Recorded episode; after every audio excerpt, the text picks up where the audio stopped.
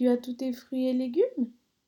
Alors voilà, maintenant je te propose de choisir soit de prendre des assiettes, soit de placer, euh, de placer dans ta cuisine ou sur ta table euh, les fruits et les légumes. Moi, j'ai fait trois petits cercles.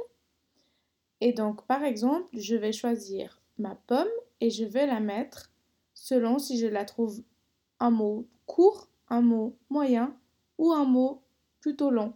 Donc, par exemple, si je dis pomme, ah ben moi je trouve que c'est un mot court, pomme.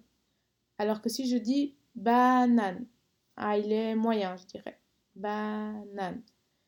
Et si je prends les haricots, haricots. Ah, c'est un peu plus long celui-là. Donc voilà, maintenant je te propose de faire pareil avec le reste.